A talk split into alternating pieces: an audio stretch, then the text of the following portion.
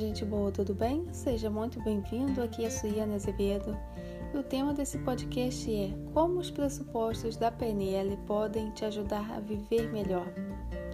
A programação neurolinguística, ou seja, PNL, nos ajuda a entender diversos conceitos e assuntos tidos como verdades universais. Com o aprendizado da PNL, passamos a entender por que agimos da forma que agimos os comportamentos ficam mais claros e assim temos a oportunidade de refletir e repensar sobre determinadas situações, nos tornando mais empáticos, observando com mais cuidado o comportamento dos outros e adaptando nossos próprios comportamentos. A PNL em geral ajuda a lidar com problemas e bloqueios mentais e ajuda na comunicação. Então, listei aqui alguns dos pressupostos da PNL que mais me despertaram a atenção como uma forma de melhorar a qualidade de vida. Vamos ver? Pressuposto 1: O mapa não é o território. Nossos mapas mentais, que são nada mais, nada menos do que o conjunto de sensações e interpretações do mundo, não são o mundo. A minha visão de mundo é minha e ela não é absoluta. O mundo é para você o que você interpreta dele não necessariamente o que ele é de fato. A sua visão de mundo é só sua. E é assim com todas as pessoas. Pressuposto 2. As experiências possuem uma estrutura. Nossos pensamentos e recordações possuem um padrão. Quando mudamos este padrão ou estrutura, nossa, nossa experiência muda automaticamente podemos neutralizar lembranças desagradáveis e enriquecer outras que nos serão úteis. Com esse pressuposto, podemos entender que memórias podem ser remanejadas para nos trazer bem-estar. Pressuposto 3. Se uma pessoa consegue fazer algo, todos podem aprender a fazê-lo também.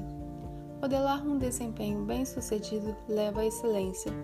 Podemos aprender como é o mapa mental de um grande realizador e fazê-lo nosso. Muita gente pensa que certas coisas são impossíveis, sem nunca ter se disposto a fazê-las. Faça de conta que tudo é possível. Se existir um limite físico ou ambiental, a experiência tratará de mostrar isso. Pressuposto 4. Corpo e mente são partes de um mesmo sistema.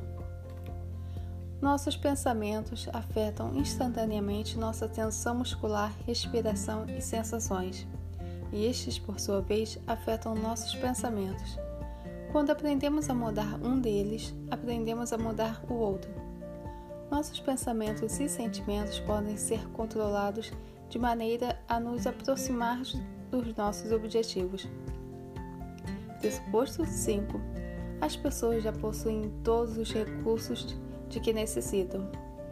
Imagens mentais, vozes interiores, sensações e sentimentos são os blocos básicos de construção de todos os nossos recursos mentais e físicos.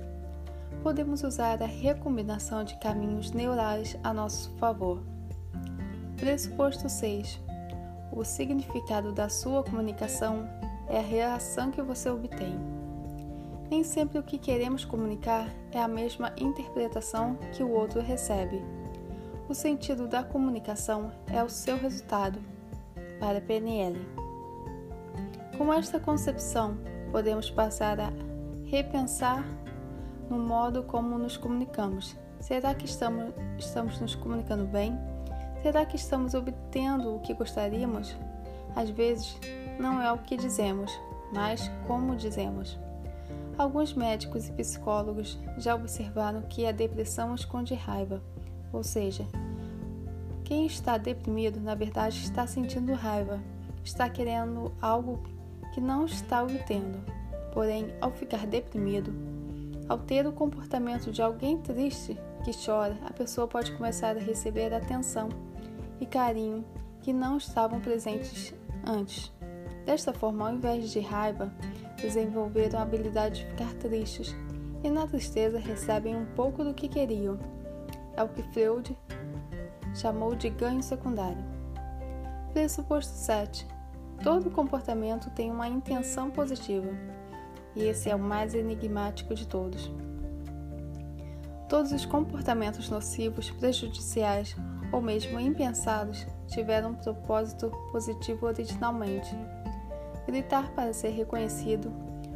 O ladrão nas ruas, de alguma forma, ele se acha no direito de fazer aquilo que é errado de fato. Mas em vez de tolerar ou condenar essas ações, podemos separá-las da intenção positiva daquela pessoa para que seja possível acrescentar novas opções mais atualizadas e positivas, a fim de satisfazer a mesma intenção.